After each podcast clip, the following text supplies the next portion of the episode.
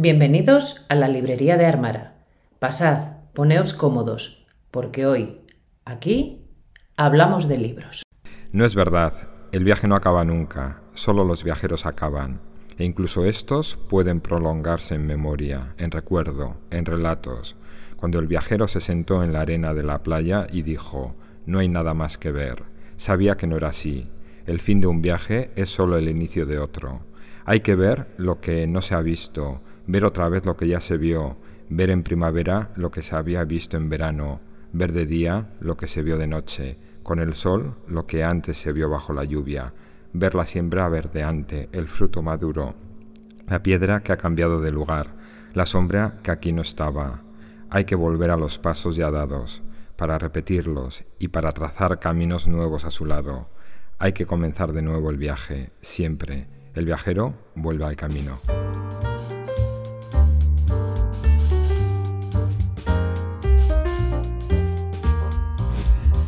Hola, ¿qué tal? Yo soy Alexander. Y yo soy Marijose.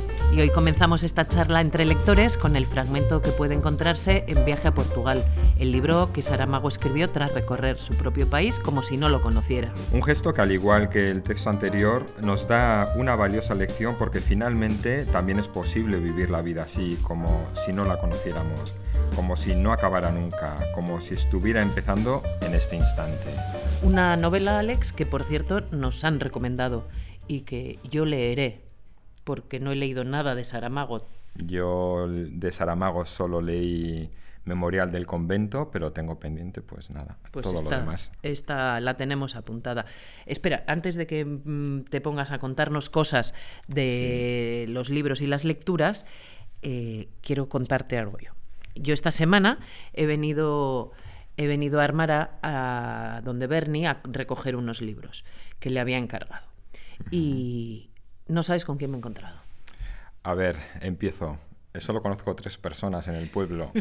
Doña Tere. ¿No? El padre Fermín. No. Y el tercero es Bernie. O sea que me quedo sin nombres. ¿Conoces a más gente? Te voy a sorprender te podría decir un nombre que no estás acordándote que lo conoces, pero esto, he visto a Leire. Ah, vale. Leire, esta chiquita que vimos en Santo Tomás en diciembre, que me dijiste, trabaja en Londres, en una casa de subastas o en algo de eso me dijiste. Y eh, pues el otro día yo la vi, marzo, un miércoles de marzo normalmente, por la plaza del pueblo, la fui a saludar. Leire y ella se hizo un poco la loca. Eh, bueno, y además yo como la ¿Qué llamo... Miedo, ¿Qué miedo nos tiene, María José? Yo como la llamo Sofía, entonces imagínate, claro, para cuando reacciono y digo, ah, no, que no era Sofía, que era Leire, pues claro. Pues claro, no. Y te sorprendió verla. Me sorprendió verla. pensé, ¿qué hace aquí? Le voy a preguntar a, le voy a preguntar a Bernie, es al primero que le pregunté, claro, ¿qué hace aquí? Esta chica no trabaja en Londres y ya sabes cómo es Bernie. No sé, nunca sabe nada, nunca ha visto nada. Bernie no te va a decir nada. Nada, de nada, de nada. Pero no te preocupes que aquí estoy yo para contarte lo que pasa. Cuéntame lo que pasa. Porque ahora que mencionas a Leire, yo creo que eh, lo que está pasando en este pueblo, porque mira, Leire es una chica que ya sabemos que vive en Londres, que trabaja en una casa de subastas muy importante. Yo sé qué casa es porque es muy conocida y no sé qué hace Leire aquí en Armara, a no ser que ella viva a caballo entre Armara y Londres. Más cosas, te digo. Hombre, a caballo, a caballo. Nosotros no venimos mucho, pero venimos lo suficiente como para habernosla encontrado. Me he encontrado más veces a Doña Tere. Bueno, yo creo que la hemos visto muchas veces, que dos veces para lo poco que venimos son muchas veces. O sea que yo creo que anda más por aquí de lo que pensamos. ¿Y por qué viene Armara tanto esta chica? Bueno, pues retomando que trabaja en una casa de subastas, que por esa casa de subastas no pasan cosas baratas, porque ya te digo que yo la conozco y todo lo que pasa por ahí vale mucho dinero. Aquí en el pueblo sabemos que ha desaparecido una pieza, tú sabes que es una pieza que estaba en la hornacina de la iglesia, y va a ser que entre Leire y el cura se traen algo. Ya en su momento te comenté que hablaban mucho entre ellos, que yo había notado que se traían algo entre manos, pues seguramente el propio cura sea el responsable de la desaparición de esta pieza, que esa pieza ahora mismo está camino de Londres con Leire y quizás esté ya subastada por mucho dinero, porque esa pieza puede que tenga un valor económico histórico o eh, artístico importante que no sepa qué usarán este dinero, si se lo repartirán entre ellos o será para una causa del pueblo o qué harán con él, pero eso es lo que está pasando. No te emociones, no te emociones, que yo he visto lo que falta. y era un cachivache, que dices, o sea, Qué poco gusto que lo ha puesto en esa hornacina, de verdad. He visto el museo, que son todo chatarrillas. Bueno, María José, no me digas que para la poca información que tenemos, esta teoría no está muy bien montada. Bueno, te da para un libro. Porque a falta de certezas, buena es la imaginación en este caso. ¿Sabes para qué te da? ¿Para qué? Para un viaje a Londres. Es que... ¿Sabes que Londres es una de mis ciudades preferidas? No, no lo sabía, no sabía que Pues mira, te lo digo. Ya. y yo no he eh, estado nunca. Pues mira, yo pasé temporada. Yo estuve estudiando una temporada. Luego estuve buscándome la vida, siempre digo, trabajando realmente un año creo que fue. Y luego he ido bastantes veces por ocio y porque por temas de trabajo, por temas laborales, estuve vinculado y cada pues seis meses o así tenía que viajar a Londres. Entonces, bueno, es una ciudad que he frecuentado mucho. Es mi gran asignatura pendiente. Sí, y que además, en este caso, María José es una ciudad muy vinculada a la literatura porque se usa como ubicación y trasfondo de muchas historias. Sí, sí, sí, sí, sí, sí, es verdad que, que se usa para muchos libros, es el escenario de muchos libros. De hecho, yo me he leído hace nada uno que es un libro que, es el, que transcurre en, Londres. Bueno, es que a mí me viene a la cabeza, si hablamos de Londres, por ejemplo, los eh, barrios más pudientes y el comercio más exquisito que encontramos eh, si leemos La señora Dalloway de Virginia Woolf. También encontramos Dickens, ¿no? Escribía... claro, un Londres de contrastes con Dickens y ese Londres eh, con niebla, que nos recuerda mucho a Armara en este caso. Sí, sí del Dr. Jekyll. El Londres misterioso, y frío de Stevenson con el Dr. Jekyll y Mr. Hyde. O el Londres distópico de Orwell con 1984. Ah, bueno, yo voy a recomendar, hablando de Londres, una novela que tiene también eh, Londres como telón de fondo. Quizás en este caso no sea tan importante que la historia transcurra en Londres, pero ya que transcurre me sirve para recomendarla. Y en este caso yo quiero recomendar Caso Clínico de Graham McRae Barnett, una novela que no es tan antigua como las que hemos mencionado, porque creo que se publicó el año pasado. Y que es una novela que yo leí, que me sorprendió bastante, que tiene un ritmo adictivo y que juega con un componente psicológico importante, que yo no voy a hablar de su contenido porque creo que cada uno debe ir descubriendo lo que pasa en esta novela según vaya leyendo, pero que la recomiendo. Caso clínico. Caso clínico, eh, ciudad, Londres. Lo apunta. Primer destino. Primer destino. Cuéntame tú un destino que te llame la atención, eh, que esté vinculado con algo de la literatura, con alguna novela. Mira, yo mientras te escuchaba, se, me, iba, se me iba ocurriendo que a mí me encanta me encantan las novelas y me encanta la literatura porque te deja volar más allá de lo que más allá de lo terrenal. Es decir, ¿quién no ha estado alguna vez en el país de nunca jamás con Peter Pan o en el bosque de Sherwood? Claro. Claro, desde niño pues, has estado. ¿Quién no ha soñado con estar en el famoso andén de Harry Potter? Claro.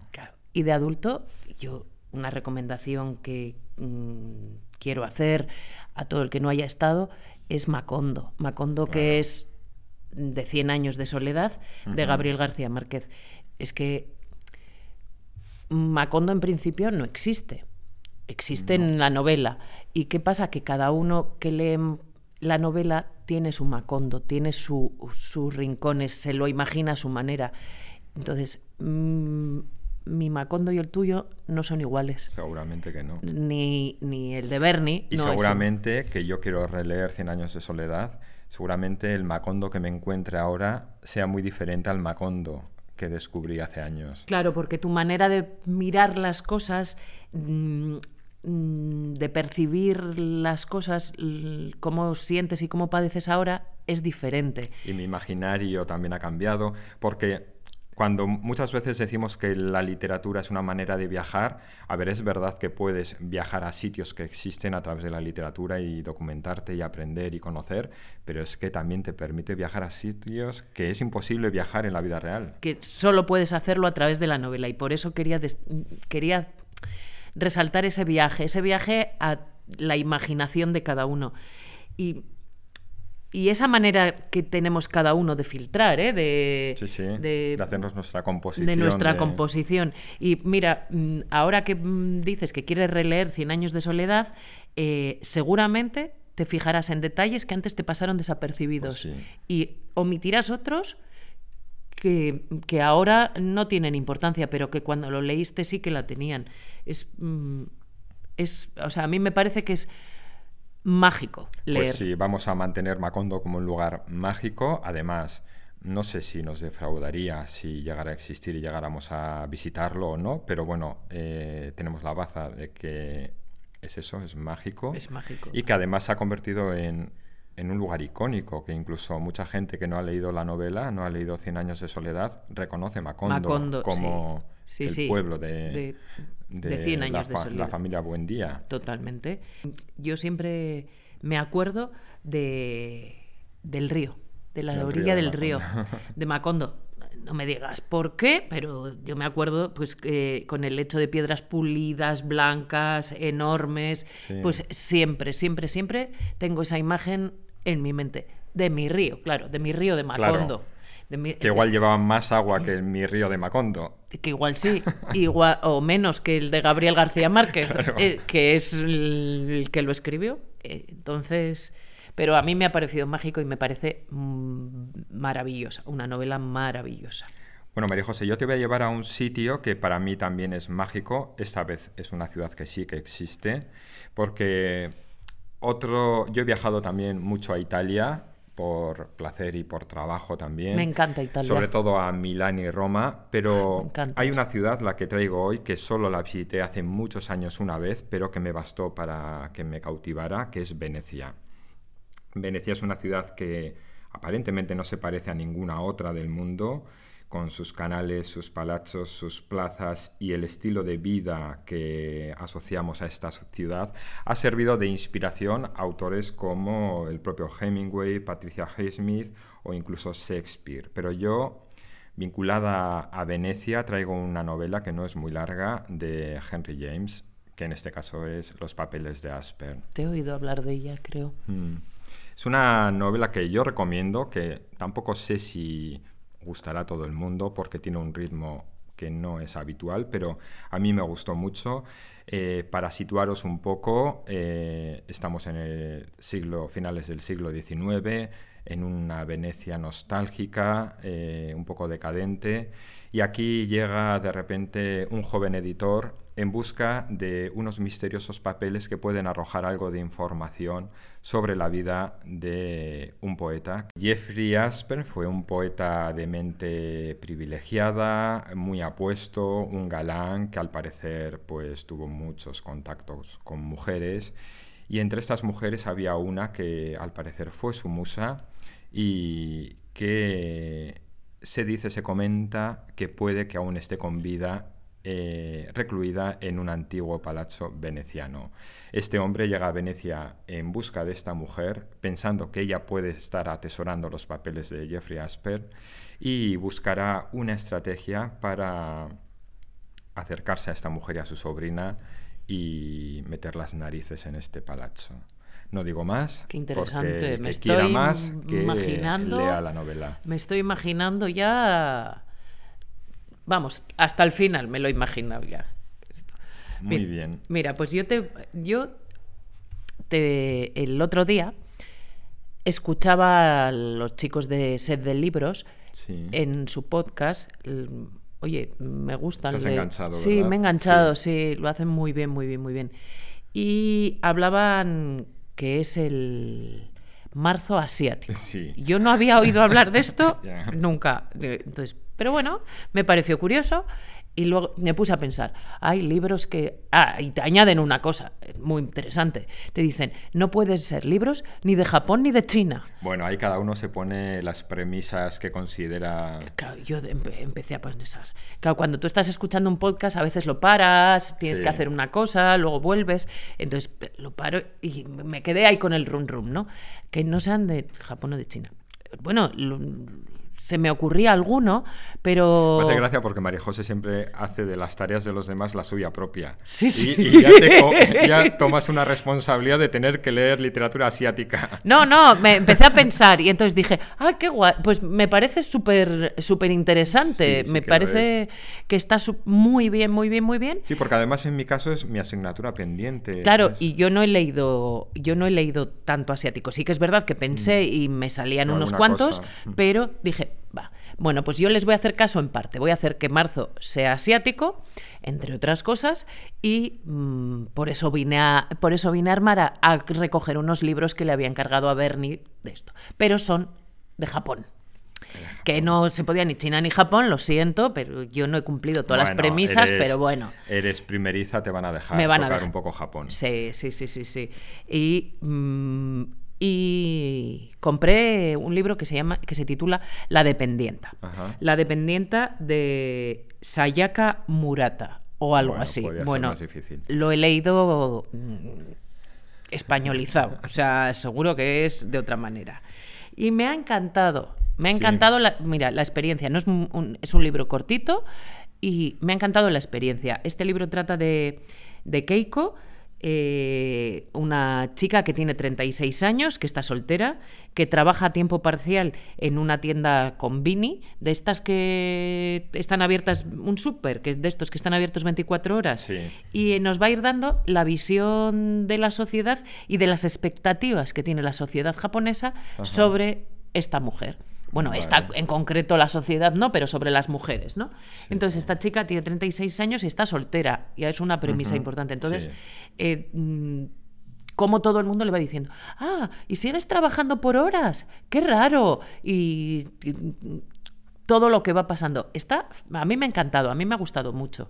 Bueno, pues tomamos nota. Yo la conocía de oídas, pero es verdad que no la he leído y bueno, pues me la, me la voy a apuntar. Mira, y de Japón también, pero esto no está escrito, o sea, esto no lo ha escrito una japonesa, sino que lo ha escrito un, una joven bueno, una joven, digo joven, me lo he imaginado yo, ¿eh? es belga, creo. Es. Eh, Vale, no es autora asiática, pero está ambientada la novela en sí, Asia. Sí, sí, sí, sí. Amelie Tom, ah, no... Amelie algo así, sí. algo así, no sé. Que yo leí en verano Sed. Como es belga, no sé si, mm. cómo se... Eso. Eh, lo he leído de la editorial Anagrama y trata de eso, de una joven belga que empieza a trabajar en Tokio. Y eh, en una, en una gran compañía japonesa. Y en el Japón actual, yo creo que es, ¿eh? está súper jerarquizado, eh, tiene el lastre de que ella es occidental, pero habla muy bien japonés, y entonces mm, ellos, bueno, no os voy a desvelar las cosas, ¿vale? Que no esto. Pero bueno, yo no la he leído, pero sí que he leído algún libro de la autora y tiene un estilo bastante. Está súper bien también. Esta se va a convertir en una. toda su experiencia en Japón, en Tokio, en esta multinacional, en una cascada de humillaciones hacia ella. Y entonces está muy bien, muy bien, muy bien. Y el final a mí me ha gustado mucho. Me gusta mucho. Es ambientada en Tokio y. Bueno, pues yo la recomiendo también y así uno con eso... Pues tomamos nota... Con, con los, de con los chicos de Sed de Libros, pues me he unido a su... que no, es, no debe ser iniciativa de ellos, por lo que contaban, era de... De Magrat Ajostiernos. Eso es, de Magrat Ajostiernos, que es su iniciativa y que ya la llevan haciendo años. Lleva tiempo. Bueno. ¿Y tú tienes algún destino más? Yo tengo... Mira, voy a aprovechar que estamos hablando de destinos para mencionar, hacerme autopublicidad, porque en mi canal eh, la semana pasada subí un vídeo donde hablaba eh, sobre novelas ambientadas en los Pirineos Ah, y con esa excusa hacía un recorrido por los Pirineos Sí. desde una punta, desde la parte histórica vasco-francesa pasando por el Pirineo Navarro, por Zugarramurdi, por el Valle de Baztán, por el Pirineo Aragonés hasta el Pirineo Catalán. Bueno, pues un poco pensando en este recorrido por una cadena montañosa, se me ha ocurrido otra cadena montañosa que hace años visité que me impactó mucho porque yo ya tenía unos referentes de novelas en mi cabeza y fue llegar allí y sentirme observado por esas montañas, que estoy hablando de los Cárpatos. Ah, Los Ah. Cárpatos, que, bueno, que bien podría traer a colación la novela de Drácula, eh, porque además Sí. aúna en la misma novela dos lugares que he mencionado hoy, que son Londres y, Y- Rumanía, lo- sí. eh, bueno, la zona de Rumanía en los Cárpatos. Bueno, pues eh, yo voy a traer otra recomendación eh, que se llama El Castillo de los Cárpatos de Julio Verne. ah, sí. Aquí también hay vampiros, hay leyendas, hay folclore. Para muchos es un anticipo de lo que luego sería Drácula de Stoker, aunque la historia va por otros derroteros. Y digamos que aquí Julio Verne pues, se distancia un poco de sus temas habituales de otras novelas e incurre en la tradición de novela gótica que estuvo tan en auge en el siglo XIX. Bueno, pues esta es una lectura que yo leí hace mucho tiempo, pero que recomiendo y que nada, que es otra manera de llegar a los Cárpatos. Qué guay. Qué guay, sí. Y además con un clásico, ¿no? Julio Eso Verne es. es. un súper clásico. Mira, pues yo, si me dejas, te voy a volver a recomendar una novela A ver. Que no la has leído todavía y a mí me encantó. Y se titula Las lágrimas de San Lorenzo, Ah, es de sí. Julio Llamazares, Sí, sí. pero igual es de 2013, ¿eh? Yo la leí de la editorial Alfaguara. Y es una... es un padre con... es la relación de un padre con su hijo en Ibiza Ajá. pero un- es una reflexión sobre el paso del tiempo, viendo las lágrimas de San Lorenzo, las estrellas.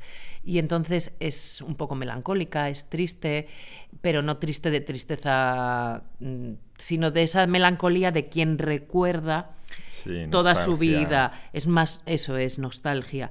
Mm, Cada capítulo es un momento de la vida de él y cómo va recordando con, esa, con esas estrellas. Es, es una narrativa muy poética. Mm, A mí me gusta mucho, me gusta Sí, mucho. lo tengo pendiente porque me la recomendaste, pero no sé por qué no acabé de leerla. Y, y tengo ganas porque de Llamazares yo leí La lluvia amarilla, que también, eh, cómo está escrita, lo que cuentan, es muy nostálgica, es muy triste también, Sí. es dura. Y nada, me quedo con los deberes que Esto es tenía entre- que haberla leído y la leeré seguro. Esto es entre Ibiza, o sea, parte de sus recuerdos son en Ibiza y otra parte son en Castilla, ¿eh? Entonces es muy bonita, o sea, es muy bonita y a mí me gustó mucho en su día. Y luego quiero, siempre digo que es una de mis, es uno de mis viajes pendientes. Uno de mis viajes pendientes y yo no sé si, no sé es tuyo, ¿eh? Eh, yo tengo así como muy pendiente y siempre y siempre digo que tengo que alguna vez leerlo es viajar primero al infierno para llegar al paraíso con Dante.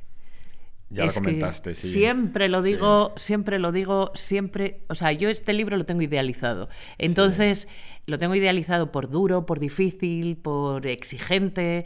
mm, entonces, siempre digo, ay, algún día, igual cuando me ¿Pero jubile. qué y tenga- prefieres, visitar el paraíso o el infierno? Yo creo que para llegar al paraíso hay que leer primero el infierno y el purgatorio. Hay que pasar todas las escalas. O sea, Pero me la refiero a destino a visitar. Hombre, yo quiero llegar hasta el paraíso, pero ya te digo, Pasando por pasando todo y y el purgatorio. purgatorio, sí, sí. En ese orden, además, ¿eh? Creo que hay que hacerlo en ese orden. Bueno, no sé. vamos a apuntarnos esta tarea, porque es verdad que ya la has lanzado un par de veces, ninguno la hemos leído y bueno, pero a mí me parece que bueno puede ser interesante, pero bueno ya veremos. Ya veremos cómo se tercia, porque tenemos un año cargadito. Sí, cargadito de ciruelas. Pero vamos a buen ritmo, ¿eh?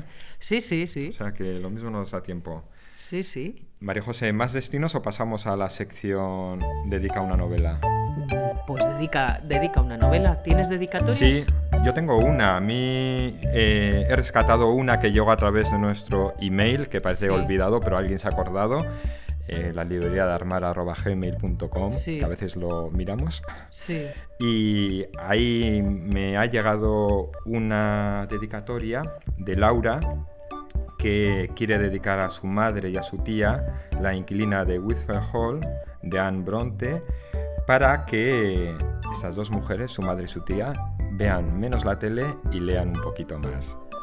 Esta es una novela que fue publicada en 1848 bajo el seudónimo de Acton Bale y que yo que la he leído mm, puedo decir que cuenta con ingredientes suficientes para que tanto la madre como la tía de Laura se enganchen a esta novela, tanto o incluso más de lo que se enganchan a los programas de la tele. Ah, mira, pues está muy bien, es muy bien, está muy bien. Yo tengo una dedicatoria. A ver.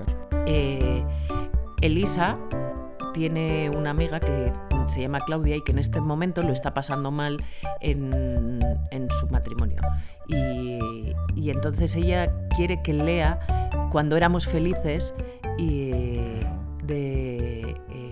Eloy Moreno. Sí, de Eloy Moreno. Cuando éramos felices de Eloy Moreno. Y, y que dice que va a ver que todo el mundo pasa por por cosas así y que le va a gustar. Entonces, ahí pues lo dejo. Elisa le recomienda a Claudia cuando Vamos a abogar también por la lectura como terapia. Como terapia, sí, mm. sí. Pasamos a la siguiente sección. ¿Qué tienes en...? Eh, ¿Qué tengo en mi mesilla de noche? Pues tengo dos novelitas, en este caso las dos son cortitas. Y solo dos, porque no voy a volver a romper este compromiso de Yo también solo tengo leer más de dos novelas a la vez. Y nada, ahora mismo estoy leyendo, por un lado, Felicidad Conyugal de Tolstoy, que me está gustando mucho eh, cómo está contado. Y por otro lado estoy leyendo una novela que me recomendaste tú, que se llama Hermanito, que yo la estoy leyendo... Sí, la estoy leyendo en su versión original, que se llama Miñán. Y voy por la mitad y nada, no puedo decir mucho hasta que la acabe o no quiero decir mucho, pero es verdad que es un relato que es conmovedor. Y, que nada, es que de sencilla que es, me parece complicada y, bueno, ya hablaré, ya hablaré de ella cuando la termine, pero bueno, en principio he leído la mitad y... A mí me gustó mucho, me pareció mm. diferente y mm, y hasta aquí puedo leer, que te vas por la mitad, es que tiene 100 páginas, no sé cuántas tiene páginas. muy poco, es verdad. Es muy corta, muy corta, muy corta. y entonces esta noche te la, te la acabas. Sí, tiene 140 páginas. 140 páginas, ¿ves? Es que es muy cortita, muy cortita mm. y, y está, o sea, a mí me gustó mucho. Yo tengo, yo hoy he empezado, bueno, es que yo he acabado esta semana eh, de leer, he acabado el libro que estaba leyendo y he empezado, y he empezado hoy El Cuco de Cristal, creo que se titula, de Javier Castillo. Ah, vale. Eh, eh, entré aquí donde Bernie y la vi en un montón. o sea, me pareció que tenía exagerados, exagerada cantidad de libros para la gente que hay en este pueblo. Ese pueblo todo es misterioso, empezando por eso. O sea, que tengas siete libros de este, de este libro, que es un bestseller, o sea, es una novedad editorial, no, no, sé cuándo ha salido. Y entonces, entonces dije, pues ponme este también. O sea, me llevo la dependiente, estupor y temblores y me llevo el cuco de cristal. y ya, entonces, le, ya le hiciste gasto. sí, ya te digo que yo vengo mucho para comprar libritos, no esto. Y entonces eh, tengo ese y tengo otro que hemos porque hemos empezado. Ah, sí. Eh, claro, acabamos el, acabamos el resplandor. Bueno, acabamos el resplandor que nos ha pasado un poco como Fortunata Jacinta que aun siendo una novela larga, la hemos leído más rápido de lo que pensábamos y entonces nos ha quedado como un gap, un hueco aquí muerto hasta el mes que viene que teníamos programada otra lectura y hemos decidido pues, pues rellenarlo. Rellenarlo. ¿Y con qué hemos decidido rellenarlo? Con otro de los que dijimos que íbamos a rellenar. Y he empezado a leerlo, Lolita. Bueno, bueno, bueno. Yo todavía no he empezado. Y ¿eh? hasta aquí. Mm, mm, te dejo que empieces. No he empezado porque no puedo tener más de dos libros en la mesilla y ahora mismo tengo overbooking. O sea, sí, eh, hasta que no termine uno de los dos, que uno terminaré hoy, creo. Así que, que, mañana seguramente le haga hueco ya en la mesilla a Lolita, y comience y ya podemos comentar un poquito, porque tú estás deseando comentar algo y yo no lo he leído. No, es que me eh, mm, necesito leer algo ligero. Menos mal que tengo este de El Cuco de Cristal, que me parece que es ligero, ¿eh? Me parece que va a ser ligero, porque me, está resultando duro de leer. Y María José, hasta aquí la charla de hoy. Gracias por habernos acompañado durante estos minutos si os ha entretenido el contenido de este podcast, os recomendamos como siempre que lo compartáis. Nosotros volvemos, eh, nos volvemos a ver aquí en esta pequeña librería dentro de dos semanas y os emplazamos a que nos acompañéis donde estéis. Recordamos que tenemos nuestro perfil de Instagram a vuestra disponibilidad para que nos hagáis llegar sugerencias y propuestas. Como Laura, si queréis usar nuestra cuenta de email, es la librería de armar.gmail.com. Y nada, yo como siempre digo, cuando terminamos el episodio, eh, la lectura es una buena vía para conocer la realidad, pero también para evadirnos de ella. Y como hoy hemos visto, viajando cuando no puedes viajar, siempre puedes ver. Muy bien.